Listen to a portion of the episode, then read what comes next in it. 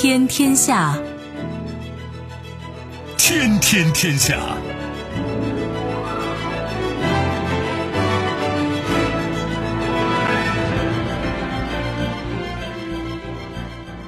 历史穿行者，新闻摆渡人。各位好，我是重阳，这里是天天天下。世界纷繁复杂，新闻随时发生。来看今天值得我们关注的几件事情。捷龙一号一箭三星，背后体现巨大实力。海盗其实从未消失，也就谈不上卷土重来。但是几内亚湾海盗日益猖獗，他们作案占全球海上绑架的七成。问题何在？杨安泽。美国的一位华裔总统竞逐者，他的理念是要给每个成年美国人每月发一千美元。再看英国，英国大停电，最新的消息说是新能源大量替代传统火电，惹的祸。以上几件事情都颇有玄机，值得玩味啊！我们稍后一一道来。收听我们的节目呢，你可以用传统的收音机，也可以使用手机，欢迎选择即时客户端，也可以选择蜻蜓 FM。喜马拉雅 FM 或者企鹅 FM，搜索“重阳”，可以收听我们的节目回放以及其他相关内容。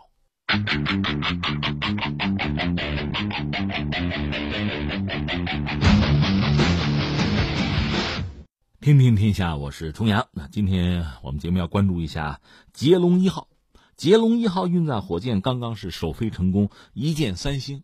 你说，哎呀，一箭三星还值得一提吗？人家印度一箭一百多星，不一样，不是一码事儿啊。印度那个我们提过，一个是人家的成就，我们要尊重啊，要祝贺啊。但是他那次一百多星哈，关键是一个大的，那大的是他们自己那个大卫星，还有一堆小的，小的就凑在一起嘛。只要你火箭载荷够，你就往上打就是了嘛。而且我们知道，印度火箭的载荷其实有限，火箭相对来说呢，自身体重更大。就说明它设计还是有问题，包括材料、工艺等等啊，呃，能打多少打多少，这个能力其实很多国家是有的。那你说你打三颗星，你牛什么呢？这三颗星吧，其实说不说的，这个火箭很有意思啊。既然说到这三颗星，我先介绍一下啊，我了解啊，这次打上去三颗卫星呢，一个是北京千乘，呃，探索科技有限公司研发的叫千乘一号零一星。北京微纳星空科技有限公司和成都国星宇航科技有限公司联合研制的星时代五卫星，还有北京国电高科技有限公司研制的天启二号卫星。这三颗卫星干什么呢？那个千乘一号那是星座首发星，是给用户提供商业业务数据服务的，实现卫星遥感数据和窄带通信数据的融合业务运营。那个星时代五呢，是实验性的光学遥感卫星。主要是对地球进行光学遥感和图像数据回传，还有简单的地面图像的处理。那个天启二号呢，是天启物联网星座的组成部分，满足用户海量数据广域采集需求。这么三颗星，也不大。至于这颗火箭本身呢，尺寸也不是很大，属于小型固体运载火箭，长是十九米五，还不到二十米呢嘛，就六层半楼高呗。舰体直径是一米二，起飞重量才二十三点一吨，呃，五百公里太阳同步轨道，这个运载能力能有二百公斤的，就这么一个状况。那你说值得聊吗？就是你不是说过，就是我确实在节目里多次说过，那我们在科技这个领域发展很快，不是所有的这成果我们都拿来聊，一个是太多聊不过来，再就是我们懂得也有限。但是这次这个火箭啊，就捷龙本身还是非常值得聊一聊的。因为它创造了很多个第一啊，我们先说它就是在八月十七号十二时十一分在酒泉卫星发射中心打上去的。这个捷龙一号呢，它确实有很多个首次啊。你看啊，它是规模最小的一型，是商业型的运载火箭。它的特点主要就是小、快、灵，而且它在中国的商业火箭之中呢，属于载荷比最高的，就是说性能比较优异，个头小，能力大。所以它在中国商用火箭中运载效率最高，而且它是采用了卫星倒装布局的运载火箭。你想，那个火箭的头锥不是个圆锥体吗？等越往上空间越小，所以这个卫星啊，它的这个外形、它的尺寸，那怎么样和这个火箭呢提供的这个空间能够吻合？怎么提高利用率？这也是一个本事吧。所以这次你看，它火箭本来就不大，但是那个卫星呢是倒装，而且给卫星提供一个完整规则的安装空间。那这是挺好的一个事情了。另外，我还看到新闻讲，这是中国第一型实现卫星舱全透波功能的固体运载火箭，就是它那个卫星舱的那个外壳吧，壳体啊，它是用玻璃钢和方纶纸蜂窝夹层结构，就是能透过无线电波呀。这个以前咱们是没有的。再就是第一型采用了液体推进剂预包装技术的商业运载火箭，这个待会儿我再详细说啊。而且它是采用了低成本固体发动机研制方法研制的固体运载火箭。再加上本来它也是国家队在搞吧，所以八个月的时间完成四级发动机的设计、研制、试车还有交付工作，就节省了大量的时间成本。所以这次发射被认为是开启了中国商业火箭国家队的新探索。而且据说这个国家队吧，专家们年龄平均年龄是三十一岁，了不得。什么单位呢？就是中国航天科技集团有限公司所属的中国运载火箭技术研究院抓总研制这个捷龙一号。叫遥一火箭，这是首次发射任务吧？那下面我说说我个人比较感兴趣的几个关键词和大家探讨啊。第一个是什么呢？就是商业，它这个关键词就在于它是商业化的、纯商业化模式的商业航天发射。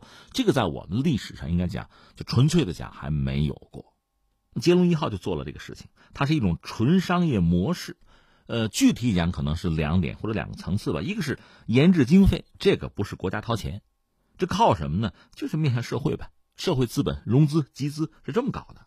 再一个就是引入社会资源参与，就是配套，用竞争性的采购，这就是和原有的那个计划性的采购和那个模式就完全不一样了，它更市场化。但同时，它又是国家队进军商业航天，所以国家队的能力这是基础。说到这儿，难免扯两句美国哈。说到美国，两点要说，一个是美国实际上它现在大量的就是私人资本。进入航天领域，你看贝索斯啊，马斯克呀，就是从蓝色起源到 SpaceX 进入航天市场。一个呢，这肯定是好的呀，因为之前就像美国这样的国家，你说这个资本主义社会哈，它依然是在航天发射领域搞了一个发射联盟。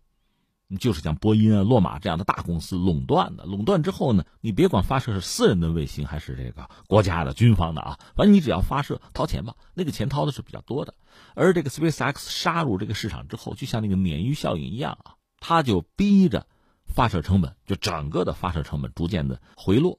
我记得多年以前，最早我了解马斯克是通过他在那个 SpaceX 内部网站上的一篇文章，那文章的名字就说为什么我们能战胜中国。因为在航天发射市场呢，当年俄罗斯要价是很高的，发射一次的美元啊，怎么也上亿，而中国呢，长城公司最低的报价也是六千五百万美元，可是到了 SpaceX，它就压可以压得更低，这就逼着中国也不得不降价。实际上中国还好吧，因为国际航天市场本来我们能分到的也不多，俄罗斯就惨了，他本来就是个马车夫的角色，就是靠发射服务挣点钱。结果 SpaceX 价钱压得很低的话，俄罗斯方面就也得压低价格，他就挣不到这个钱了。而至于美国国内那个发射联盟，因为 SpaceX 的存在，那就该降价也降价吧。所以像 NASA 什么的，有意会把一些单子给到马斯克，这样一下子这个市场其实从研发、生产到发射，整个它就活了。当然，我就觉得还有另一方面我得说，还有一点是什么呢？也不要单纯以为这个私人资本一加入。有了市场加持，这就活了，什么都好了。那国家队不值一提，也不是这样。你也不能把所有的这个希望全寄托在马斯克这样的人身上。为什么呢？我看到了一个对他的质疑，比如他不想搞一个星链计划吗？前不久我们节目也关注过，搞上一万甚至更多颗卫星撒到天上去，构成一个连接全球的通信网络，星链吗？这不很牛吗？但问题在于，有人说这个也未必靠谱，因为卫星在天上。这是有距离的，对吧？卫星在和手机通信的时候呢，传输信息的效率是低的。那你说什么高呢？地面基站高啊，就是我们现在使用手机用的地面基站，这是很多的。而如果用卫星的话，卫星的效率可能只有地面基站的百分之一到万分之一。而且，但是我要说什么呢？我们就说中国版图上啊，四 G 的基站有多少个？五百万个。理论上，如果是五 G 的话，应该需要更多的基站。马斯克的卫星有多少？覆盖全球才一万颗。另外呢，卫星还得有个功率的问题。他打上天那么多卫星，小卫星功率肯定小啊。它那个功率能不能赶得上地面基站的功率呢？很难吧。另外还有一个成本的问题。所以这几样摞在一块，马斯克这个想法其实不靠谱。所以你真把这个通讯事业交给他，我看也悬了。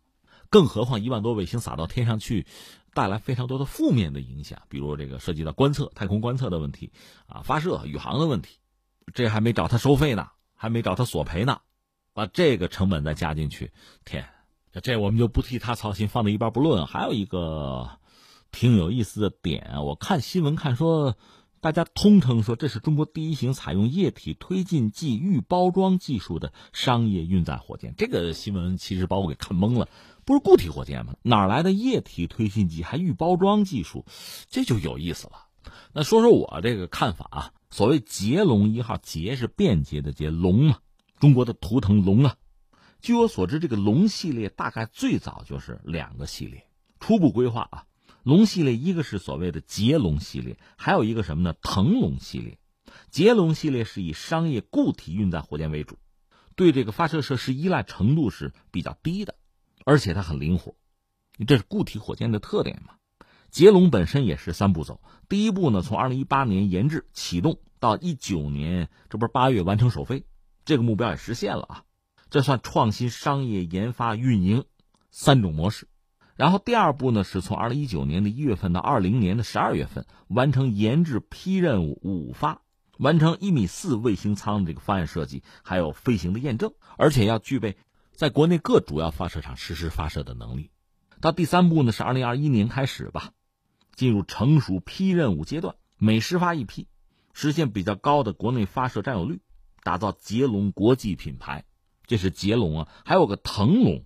飞腾的腾啊，它是以液体运载火箭为主，那么运载能力肯定就更强，因为这是液体火箭的特点。只不过液体火箭呢有它的麻烦，就我们经常听说哈，就是加注燃料，什么时间窗口讲这个，说的再清楚一点，如果时间窗口错过不允许，而你已经加入燃料超过某一个时限嘛，可能燃料你得卸掉，就放弃了扔了。你说怎么拿怕馊了吧？危险，这方面就是血的教训很多吧。和大家聊过没有啊？就是当年苏联曾经有这么一起已经，叫骇人听闻了，非常惨烈的一个爆炸事故。时间是在六零年，当时这个赫鲁晓夫吧，他在和美国人搞竞争，正好他要去美国开会嘛，所以他想设计一个桥段，就是我脚一踩上美国的土地，你那边就苏联国内给我放一个炮仗，就是搞一个洲际导弹的试射吧。一九六零年的十月份，当时苏联设计局非常短的时间就搞出第一枚 P 十六洲际弹道导弹。就把它送到发射台上，当时那是液体燃料的啊，发射时间是当地时间二十三号十九时，在发射前一小时出现了一个麻烦，就例行检查的时候发现了意外情况，那怎么办呢？应该就我们说嘛，把火箭的燃料卸掉，然后进行认真的检查。但是我们不是说了吗？赫鲁晓夫去美国，我脚踩上地，你这儿给我炸，所以当时现场总指挥是苏联火箭军。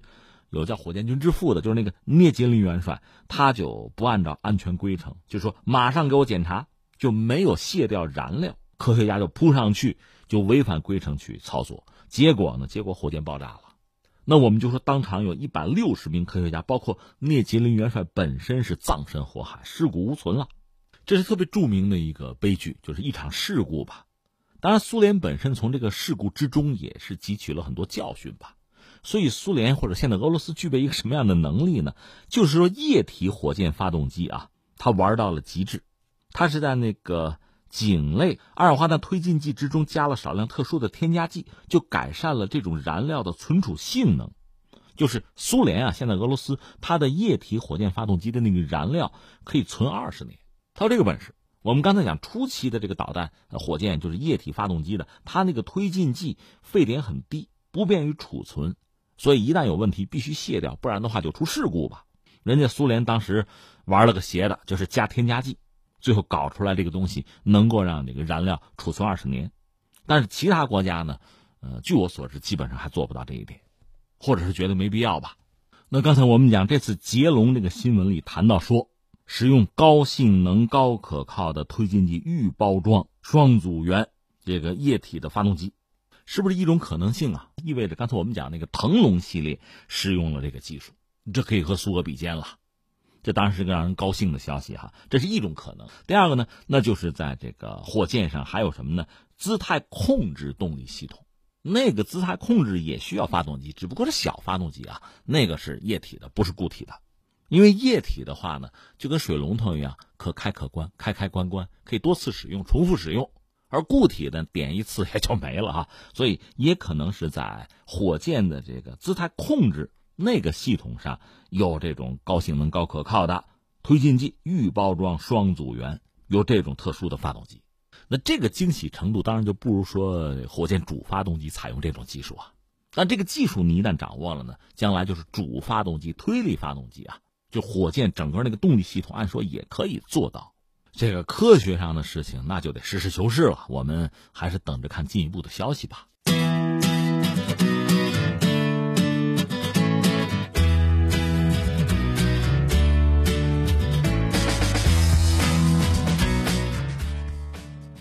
历史穿行者，新闻摆渡人，这里是天天天下，我是重阳。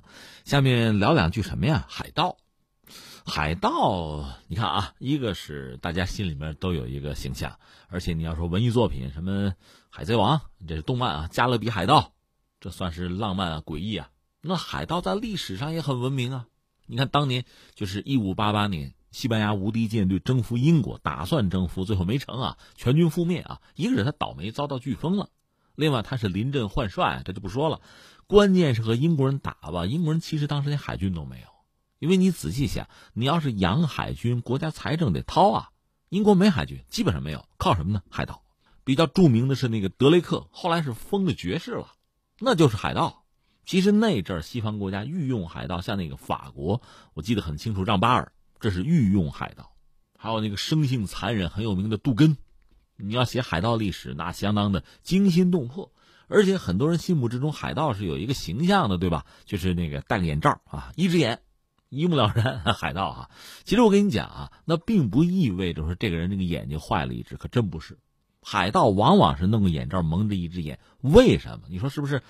不让别人认出来，那你戴个头套好不好？对吧？真正的解释是这样：海盗就那个时代，你看那个影视作品啊，它就是风帆时代，木帆船，对吧？那时候也没有电。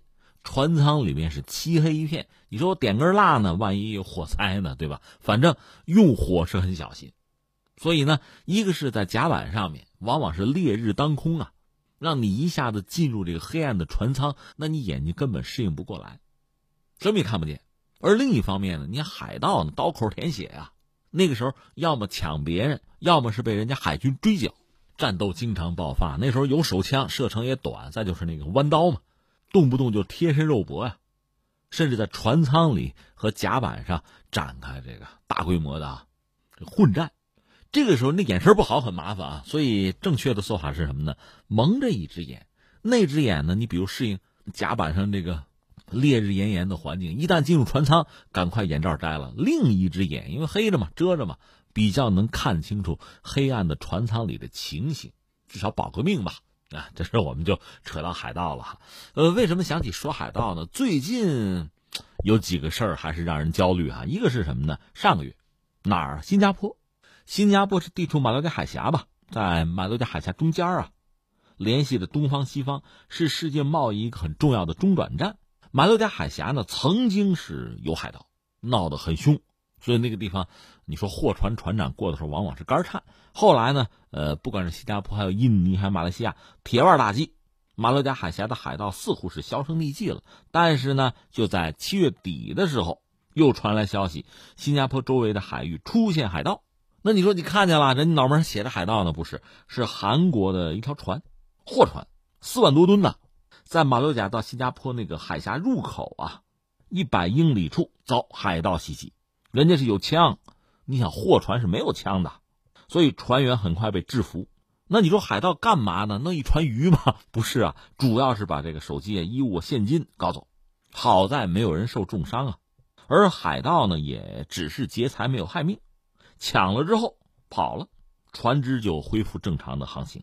这说起来真不容易啊！万一有船员被绑架，那也是海盗常干的事儿，因为海盗不会要你船上的货的。你真比如说，又逮了一条船，游轮几十万吨，这油我卖谁去？他往往是什么呢？抢一些船员本人的财物，但这个可能又不够啊。那怎么办？把人抓了，要赎金。这是海盗，就是现代海盗常干的事情。当然要说到新加坡那儿闹海盗，早比较有名的明朝的时候吧，那个谁陈祖义，臭名昭著哈，他有一个海盗集团就在那儿为非作歹，最后被谁灭了呢？下西洋的那个郑和有那么一出，把这位抓了，还弄回到中国国内砍了脑袋。但是也有人讲呢，啊，这个做法本身也值得商榷，因为陈祖义是海盗，但同时也代表着这个中国人的对海洋的某种控制啊。也有人这么讲，这个我们不多说了。呃，不管怎么说，新加坡这个地方还好在哪儿呢？一个是刚才我们讲的印尼也好，马来西亚、新加坡本身也好吧，海军力量相对比较强。另外，你想在东南亚那个地方，包括我们中国在内，其实日本和韩国的海上力量也相当不弱啊。如果说要维护新加坡那个海域啊，就马六甲海峡的安全，应该问题不大。你想，索马里我们都去了，还在乎新加坡吗？哎，说到这儿，我们索性在。扯两句，这个索马里海盗这早了，一九九一年，当时索马里内战，你像有一部美国人拍的片子叫《黑鹰坠落》，就是美国人，呃，海外的这个军队吃亏，就是在索马里啊。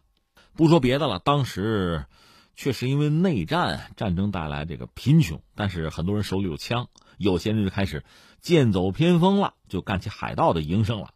一开始还好吧，小规模的无组织劫了船呢，搞一点对方的财物就算了。或者开一个对方能接受的价格就行了，但这个生意逐渐就火爆起来了，参与的人越来越多，就海盗队伍越来越壮大，所以呢，那开的赎金就越来越高，甚至是船上的货也扣了，人质杀掉，那挣的钱呢还用于当地的基础设施建设，你会看到这么一个状况，因为索马里海盗过于猖狂啊，惨无人道。后来到了二零一八年吧。呃，美国那当时北约里边这个圈子里，美国、英国、法国是派了舰船在亚丁湾，之后什么日本、俄罗斯啊也加入到这个海上维和的行动之中。之后呢，到年底，我们的海军也去了。从这儿开始呢，海盗总的来说哈就消停了很多，收敛了很多吧，就劫持商船的事件逐渐在减少，但是也还有。你说，哎，这各国海军有枪有炮，他干掉啊，灭了他呀，不那么容易。在哪儿呢？我们就说索马里那个地方，非洲很穷的一个国家，在全球可能都是最穷的国家之一吧。一个是你得说它确实猖獗。那有一个数据说，二零零八年各国被劫的这个船呢，最后付给海盗赎金呢，这个赎金一点二个亿美元。那你说干呀打呀，关键我们说他穷嘛，而且他国内是应该说四分五裂。很多地方是军阀，军阀割据；很多地方是无政府状态，所以海盗实际上一民一匪吧，应该这么说吧。而且和当地的这个割据势力是有千丝万缕的联系，而且人家有一套说辞，说什么呢？说索马里政府啊无力维护我们国家的海洋权益，外国的船舶随便就侵犯我们的领海主权，抢劫我们索马里渔业资源，所以我们是要向他们要钱的，我们这是要补偿啊。我们保卫的是索马里的海洋利益啊，人家有一套说辞，而且确实钱弄到手之后，一个是和当地就是这个割据势力可能要分，另外呢还要做这个基础设施建设吧，惠及百姓哈，加个引号。总之，他这事儿实际上是复杂的，它是一个生态，是有群众基础的。所谓野火烧不尽，春风吹又生吧。这跟什么问题差不多？难民，我经常举例子，难民问题像什么？像个水龙头，你要有本事把那个龙头关上，什么问题都解决了。你要不关那个龙头啊，你就拿盆去接，多大的盆，一会儿它也是满的，就这么回事那翻回来，我们说哈，那索马里海盗现在是不是有点销声匿迹呢？哎，有点这个意思。为什么呢？应该说也是多管齐下的结果吧。一个是各国海军在那儿就等于说是有一个不间断的巡逻。当然，我们知道，仅仅是有海上的军舰、飞机啊护航、监控，这是一部分，也有去抄家的、抄底的。谁呢？阿联酋掏了重金，给谁呢？是请的美国那个黑水公司，就雇佣兵啊，到索马里清除海盗，说是几个月时间吧，一起劫持事件也没有了。当时啊，目前的状况说，索马里的海盗人数也在急剧的减少，还有很多海盗组织就破产了，是这么说的啊。但是有没有可能死灰复燃呢？那谁知道？所以说呢，保持一定的这个压力是必要的。所以你看，中国海军到现在也还是有护航编队在那儿的。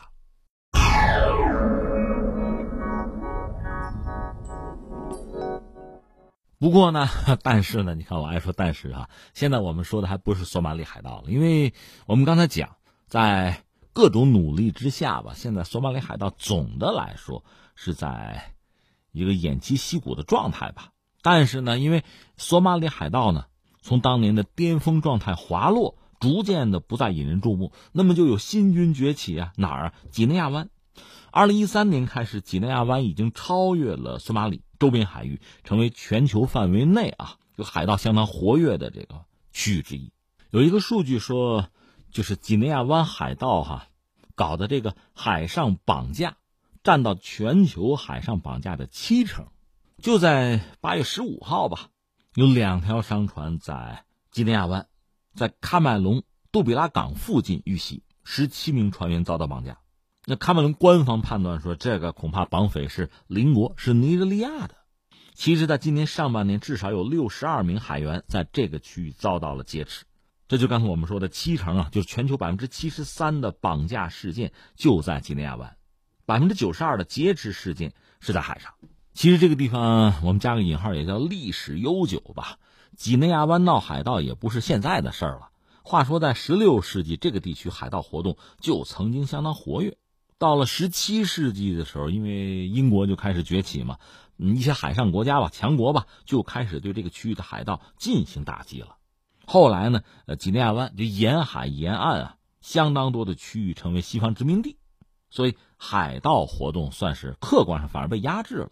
到了上个世纪六十年代呢，这儿的海盗又开始崛起。当然有一个背景就是，呃，相关国家呢，就几内亚湾沿岸国家呢，逐渐取得了独立。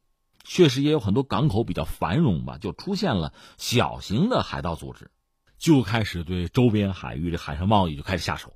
有个数据说到一九八三年的时候啊，几内亚湾的这个海盗袭击案件占全球的案件的总数的百分之六十三，就这儿的海盗相当活跃了。那然后呢，就走向衰落，为什么呢？就是经济出问题。八十年代的时候，就是全球啊开始有经济危机。这个区域经济呢越来越不景气，那海盗应该说没得抢了吧，逐渐就又衰落了。进入二十一世纪以后，这儿的海盗活动又进入高发期。有人给概括总结了一下啊，就是几内亚湾的海盗活动，一个是活动的频率居高不下，再就是作案的手段手法越来越专业，还有目标选择是多元化，活动范围还在扩大，而且组织结构又日趋复杂。那你说为什么呀？说到底，你可以参照一下刚才我们讲索马里海盗哈，这个地方海盗之所以比较猖獗，和这个区域的经济社会发展的困境，政府政策你说适当也行啊，管控不力也行啊，无能也行啊，而且它有族群对立啊，安全局势恶化呀，和这一系列的问题是有关系的。所以你看这儿的这个海盗和索马里海盗也类似，一方面呢，它带有割据的性质，它有呃反政府武装的性质。它有犯罪组织的性质，它还有这个社区建设的性质，当然，这个给全球经济啊、贸易啊、国际航运带来很大的威胁，也造成很大的损失。而且和索马里海盗比起来呢，几内亚湾的海盗问题呢，还出现一个就是周边多个国家啊彼此之间合作有问题，另外和国际社会合作也有问题，所以治理起来难度比较大。那目前我们能了解大概这么一个状况，就是几内亚湾海盗吧。人数能有一千多，一千二百五十人左右，主要是在尼日尔河三角洲那个区域，而且活动的范围还在扩大。最早他们就针对那个拉各斯港附近，就是周边的海域吧，就是说是在尼日利亚的海域。后来呢，逐渐的就把触角伸得更远，就周边的包括什么贝宁啊、喀麦隆啊这些国家的沿海地区，都是他们的范围了。现在这么说，呃，几内亚湾所有的相关国家海上目标都有可能遭到海盗的袭击，而且那个地方就是各种政治和武装势力是比较复杂的。尼日尔河三角洲呢有反政府武装，他们和海盗呢是有互动的，是能够勾结和借力的。一般我们理解海盗嘛，抢钱嘛，政治诉求谈不上太多吧。但是现在看来也不一样，就是当地的海盗针对尼日利亚的海上油气设施也开始进行袭击，包括抢劫油轮上的石油产品，这活是越做越大呀。但是有意思的是，你看二零一四年末的那个国际油价大跌，这带来一个什么后果呢？抢油挣的少了，利润空间就没了，所以海盗团伙呢就改变作案的手段。就是学索马里海盗啊，就开始针对船员进行绑架。因为海盗本身的最主要的诉求是经济利益嘛，所以他就是不排除和任何能给他们带来利益的、带来收益的团体去合作。说到底就是唯利是图，而且逐渐他们的行动能力啊、组织能力在实践之中还获得提升，和我们刚才讲索马里海盗是一样的。其实你看，有一些东南亚毒枭也是这么干啊，挣了钱、抢了钱呢，还要做这个地方的建设者、秩序的维护者，这也是笼络人心啊。获得区域的公众的支持，也等于有了自己的后援。那你说为什么会出现这么一个结果呢？其实和索马里也类似。说到底就是这个尼日尔和三角洲这个区域落后的经济社会发展状况，等于说这是一个根本的因素吧。而且各国之间的协调是有问题的，和国际社会的这个协调沟通也是有问题的。所以从某种意义上讲呢，索马里海盗相对好办，因为国际社会毕竟能够组成这个舰队吧。过去护个航什么的，而在这个地方，如果没能达成一个基本的协议的话啊，你把军舰、把舰队开过去，那还是有难度的。所以这事儿真让人感慨，这叫按下葫芦起了瓢啊！刚才我们还聊到新加坡那儿有海盗露头了，所以实际上我说国际社会该做的事情实在是太多了，包括大国之间的合作，更多的在这些领域啊，就维护一个国际上的秩序。正常的交通啊、运输啊、贸易的秩序，那比在国际之间挑起贸易战啊、搞什么制裁啊，比这不强多了吗？比这也重要多了。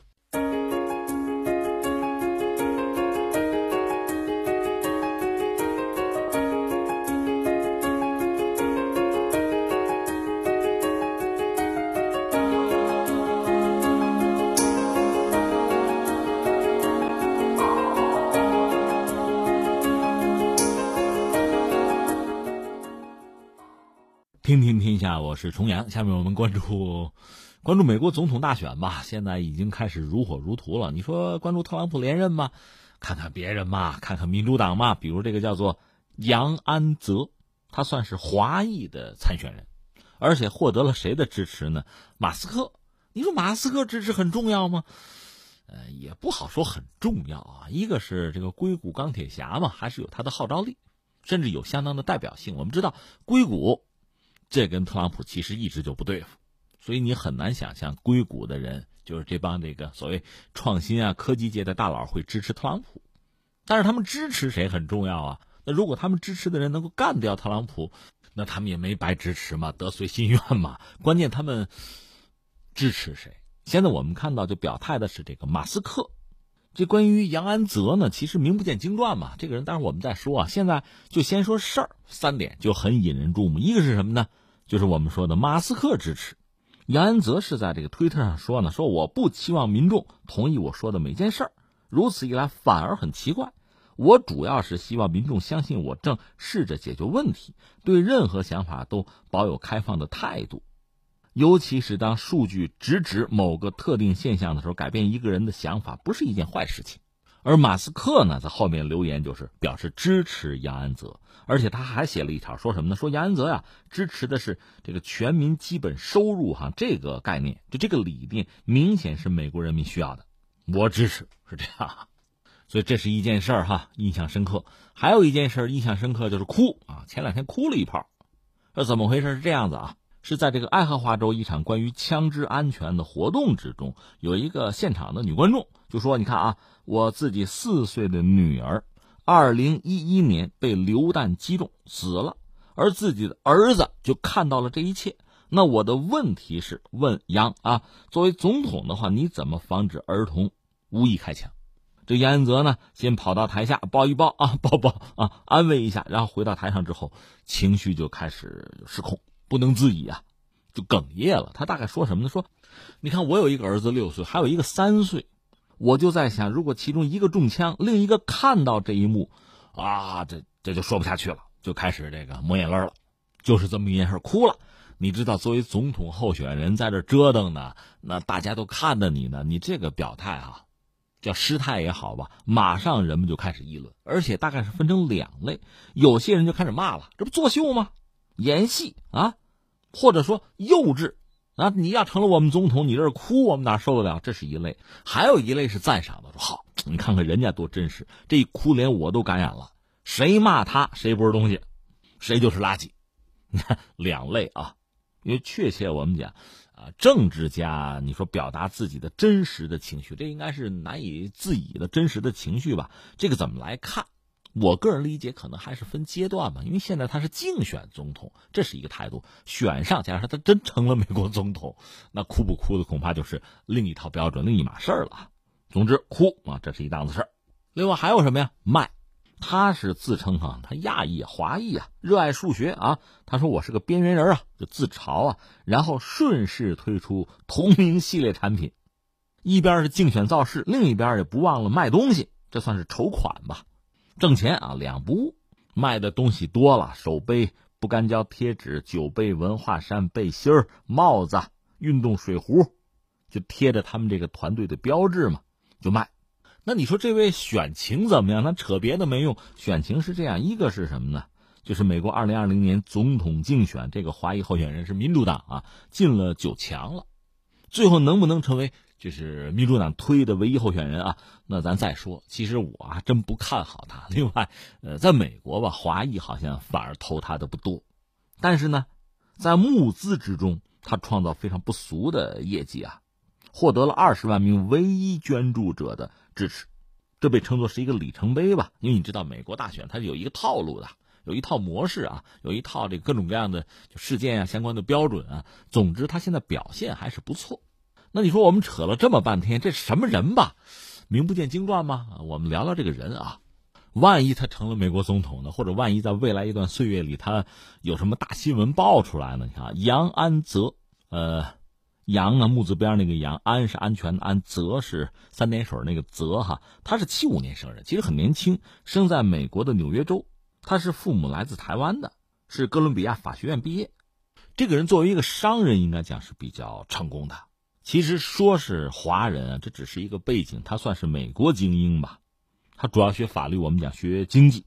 他爸爸在 IBM，在这个记忆，就是这个通用电气都工作过，有六十九个美国专利。他妈妈呢是个画家，但之前呢是一个统计学的硕士。他还有一个哥哥，心理学教授。你看这一下子哈，都是书香门第、挺有学问的人吧。而且你看，美国传统政客主要是搞法律的。啊，精英嘛，其实特朗普就已经扭转了这个格局。至于这位杨呢，他也和那帮搞法律的不一样，他其实是不是更接近特朗普？他算是经商的嘛？他的风格被认为比较务实，也不打种族亲情牌，也不关注个人形象，这不说哭就哭一炮嘛？也没有什么国家主义，他靠什么呢？动不动就跟人讲事实、数字、逻辑，他发言讲的是这个东西，而且被认为呢很能讲话，就是有魅力。他有一个提法，反正我听了之后有点晕。他说什么呢？政府就是我要当总统啊，美国政府无条件给全国所有人每人每个月一千美金，我发现金，简单粗暴是吧？可不可能啊？我们昨天还聊美国欠了多少债了，你发得起吗？他是这么说，但是你想，他毕竟做过生意，的账总是会算的呀。其实要说呢，这种发现金的玩法呢，这我们也知道，这也不是他先提出来的，有很多国家其实试过。这个就叫做无条件基本收入，而我们说那个马斯克支持的，恰恰就是他这个想法、这个概念。因为在有些国家和地区，比如在欧洲，就推行过这个东西，就是政府给每个年满十八岁的公民无条件的每个月发放固定数量的这个现金，就是发钱。这是杨安泽的这个治国理念里面最重要的一个东西吧，就叫做无条件基本收入。他给起了一个更通俗的名字，叫做自由分红。那你说你凭什么怎么想呢？他说：“你看啊，无人驾驶的发展就会取代美国数百万货车司机的工作，对吧？因为无人驾驶就可以降低车祸的风险了，一天可以工作二十四个小时。现在货车司机你开十几个小时就很危险了，对吧？那你怎么办？用药啊，提神啊。从功利主义的角度看，无人驾驶对于提高美国社会生产力肯定是有正面作用的呀。但是这数百万司机怎么办呀？没活路了。”这就说到，我想起另一个人，就是那谁啊，软银的孙正义。他不说，呃，再过几十年，日本就崛起了。崛起的原因是一方面虽然老龄化，另一方面我们使用机器人啊。哎，这是人家孙正义的思路。而你看这位，有杨安泽，他考虑的就是举个例子，技术进步，货车司机下岗，除了货车司机，还有很多重复性的劳动啊，都可以被机器代替啊。数据和自动化这些新技术能够取代人的工作。沃尔玛的收银员啊，餐厅的服务员，实体购物中心的售货员，这都没事干了。按照经济学理论来说，这些失业的工人应该学新技能，对吧？找新工作去。但是你到那些社区去看，会发现差不多一半失业人口是找不到工作了，没了。你会发现酗酒啊、吸毒啊、暴力这些事儿就来了，这导致很多的痛苦和绝望，而国家没有办法去解决这个问题，而且这个趋势在加速啊。这就是所谓第四次工业革命了。不出十年二十年，大部分工作岗位就会被自动化和 AI 取代，这是一个社会危机啊！我的政策是什么呢？我想的一切就是为了尽早的部署啊，解决这个危机的方案。这不就自由分红吗？自由分红怎么就解决问题呢？他就说哈，说你看我们现在社会为什么贫富差距这么大呀？为什么很多人生活质量下降啊？并不是人们变懒了，而是因为市场的竞争不公平。富有的人可以不用担心基本生活所需，可以不担心生病，有更多的创业的初始资金，他可以更容易的获取优质的教育。这些竞争优势都让自由市场经济没有办法充分的发挥作用。他这么理解这事儿哈。那有了自由分红，让更多的人不输在起跑线上，可以让他们在追求新的工作岗位的时候呢，多一份保障，可以增强社会经济活力。如果有基本的财务支持。人们就能够腾出时间来做那些真正有意义的事儿，照顾孩子啊，照顾病弱呀，参加社区服务啊。哎，你看，我实话实说，最早他一提这个东西，我也觉得这不扯吗？但是你看他讲的这个东西还是有逻辑的，这个我们可以承认啊。他就说，美国有四千万人生活在贫困线下，贫穷啊，贫困呢是无底深渊啊，大多数人是翻不了盘了。有了自由分红，大部分人可以立马摆脱贫困，进入正常生活。那等于说就是归零重启了嘛？他就说这个自由分红的一个基本出发点就是，越缺钱的人拿到钱之后越倾向于用来消费。同样是一千美元，对穷苦的人来说呢，很可能是改变命运的机会；对政府来说呢，这些钱会马上进入消费市场，通过税收回到政府手里边，维持未来的花费。那在这个过程中呢，可以帮很多挣扎在贫困线的人获得更多的机会。有更多的自由，随着消费增多吧，市场就有活力，就业机会就多，这就是良性循环，而且可以再搭配上这个增值税啊，就是自由分红搭配增值税，这个良性循环的架构就完整了。而且对于其他一些问题，这个健保啊、移民什么经济之类问题吧，他倒是有一系列的想法有答案。当然，他这个标志性的政策还是核心就是像每个成年人十八岁以上嘛，每个月发一千美元啊，全民基本收入，这是一个规划啊。他说：“这能解决很多问题，比如女性啊、少数族裔啊、同工同酬的问题啊、刑事司法不公啊、啊气候变化，他觉得都能解决。这一招鲜啊！你看说了半天，最关键的问题是发一千，我还发一万呢。你有钱吗？尤其昨天我们聊美国，这个财务状况其实很糟的，政府老停摆啊，这钱谁发呀？你就说钱从哪儿来？他就说我算了，是吧？大概是一点八万亿美元，需要这个钱。”现在美国在社会保障上每年的预算呢是一点五万亿美元。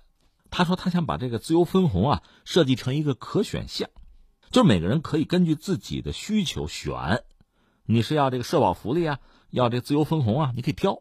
你领了社保或者其他福利的，那就不需要自由分红了嘛。所以需要一点八万亿就够了。他的政策怎么来钱嘛？最关键的啊，从美国啊收增值税。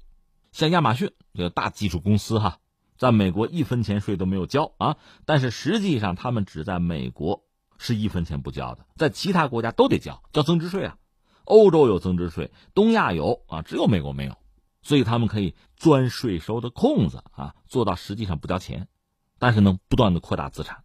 他就说这是美国贫富差距的根源。也是高科技企业近年来资本暴涨的原因。哎，这一点你看，欧洲人也看到，特朗普也看到了，他也看到了。所以他说呢，我设计这增值税啊，让亚马逊是每卖出一本书，让谷歌每进行一次搜索，那实际上就是广告呗，就交上他们应该为社会所交的税。这样，就算他们转变为自动化生产，不用工人了啊，你也得交，我也能拿到钱，就税收啊。你还不用担心他们跑路，因为我这个增值税呢，税率低，欧洲的一半。那意思，你跑跑到别处还不如我这教的少呢，这就不多介绍他的想法。他对很多问题都有想法，一整套嘛。脑子很清晰，呃，在目前我们看，在这个什么辩论之类的这个活动之中啊，表现也相当不错。是不是真的就是一匹黑马呀？什么杀出一个程咬金啊？也不排除这种可能。但是总的来说，我还是不很看好他。几个因素吧，你看一个，他讲的这套分红的逻辑吧，我们说他也不是初创者，甚至有些国家和地区已经使用过了。但是截止到目前，我们说结果没有一个国家或者地区常年的，就是连续性的一直在用这种方式来解决问题。那按他说的方法，通过这种方式能解决很多问题啊。那大家为什么不用啊？显然，我们要说就治理一个国家呀，它确实是一个很复杂的系统工程啊。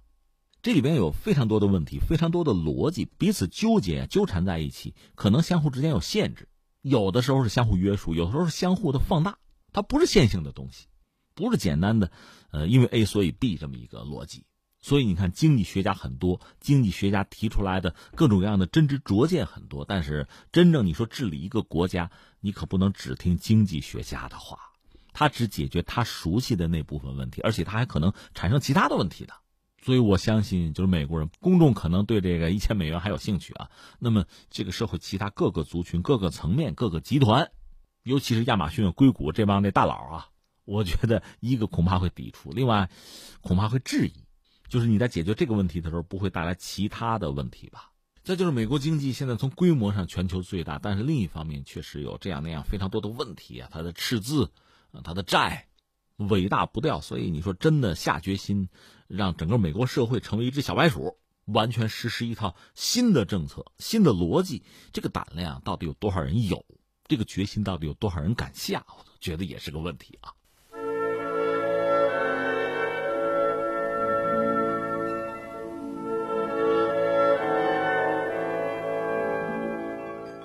天听天下，我是重阳，咱们继续啊。下面再关注一下英国前两天那个大停电啊。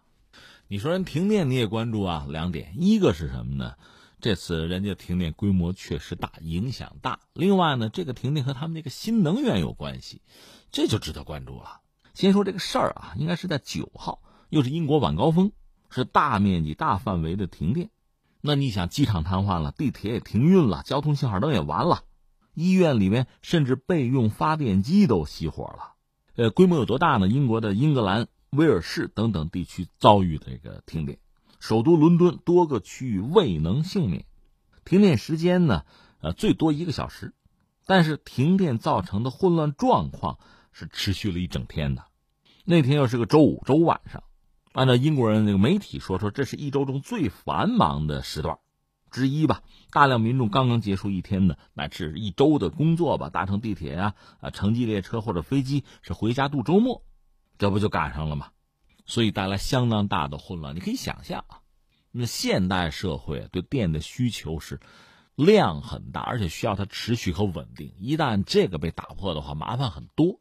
又因为是英国，很多人马上联想到这个英国就脱欧也不顺利啊，各种困境啊。至于英国国家电力公司当时披露说呢，停电和两台发电机出现故障相关，故障排除了就来电了，就这个意思。可是现在我要说的是什么呢？最新的消息显示说，就是英国英格兰威尔士地区大规模的停电事故，直接的起因是它那个燃气机组啊和海上风电机组连接跳机，导致系统出现大功率的缺额，系统频率大幅下降，触发低频。减载装置，这就促使部分地区出现了停电。我查了一下，它这个海上风场是隶属于丹麦，丹麦海上风电巨头沃旭。而另一方面，它这个燃气电站呢是德国公司在那儿拥有而且运营的。它首先是这个电厂，就那燃气机组是天然气电厂，一台机组呢发生故障，这样电网的频率就下降，这就启动了自我保护措施。电网波动就影响到那个海上风场的风电机组，所以短时间内两个电站同时停电，这就引发一系列的连锁反应，然带来这个后果就相当可怕了。那我看到相关的分析报告讲，就是说在英国，就是风电呢是大规模、比较高的渗透率就进入电网啊，而你那个电网运行方式似乎是有问题，不达标。另外，海上风电机组呢涉网性能又不足。最终是加剧了系统功率缺额，它这个系统呢备用也不足，出现缺额呢你又补不上，所以现在人们考虑就要加强含高比例新能源电网的这个频率特性的研究。你如果没有提前在这方面做好准备的话，就会出麻烦。这我们就说到一个是什么呢？说欧洲这个新能源啊，应该说最早是诞生于欧洲，欧洲人对于新能源啊是情有独钟的。所以你说新能源现在在欧洲发展也有很多不确定性，但是已然成为欧洲的这个能源接替力量的不二之选，唯一选择吧。我们讲新能源确实是起源于欧洲，欧洲一度是全球这低碳经济的领头羊啊。欧盟各国在新能源的发展上都是不遗余力的，大量的去努力，投入大量的资金，相关的这个产业化呀、技术啊，是在世界前列的。那么欧盟有这个全球气候控制战略，使用新能源是人家重要的组成部分吧。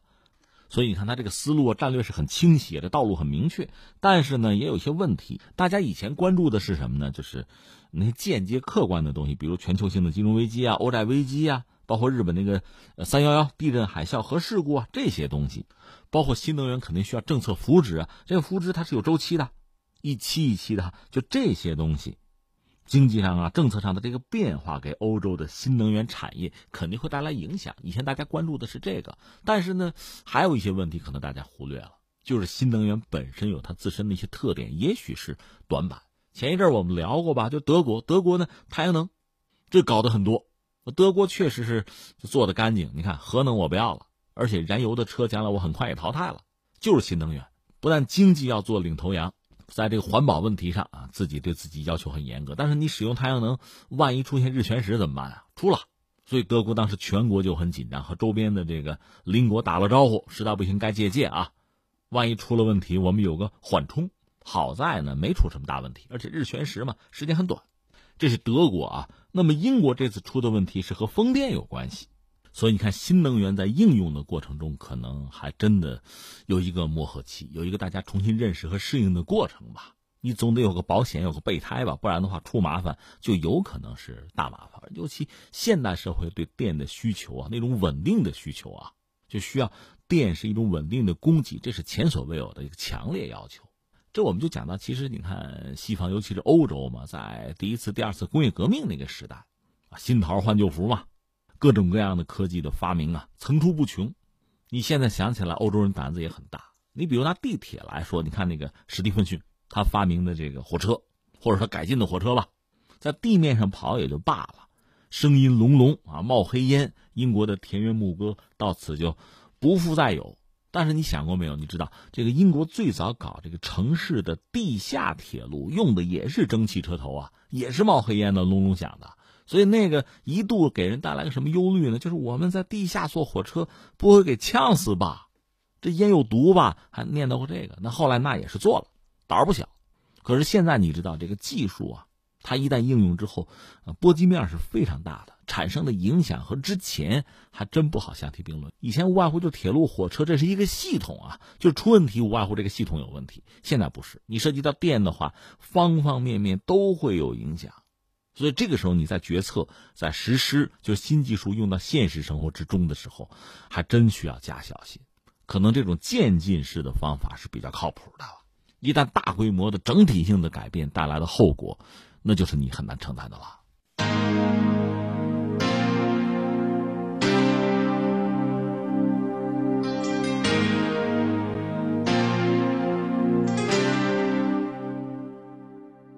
好，各位，以上是今天节目的主要内容。我是重阳。最后再提醒各位一下，收听我们的节目呢，可以用收音机选择调频幺零四点三河北综合广播。另外，也可以在手机上呢下载计时客户端，计是河北的计，时是时间的时，或者下载蜻蜓 FM、喜马拉雅 FM 或者是企鹅 FM，搜索重阳就可以收听我们节目的回放和其他相关内容。以上是今天节目全部内容，我们明天再见。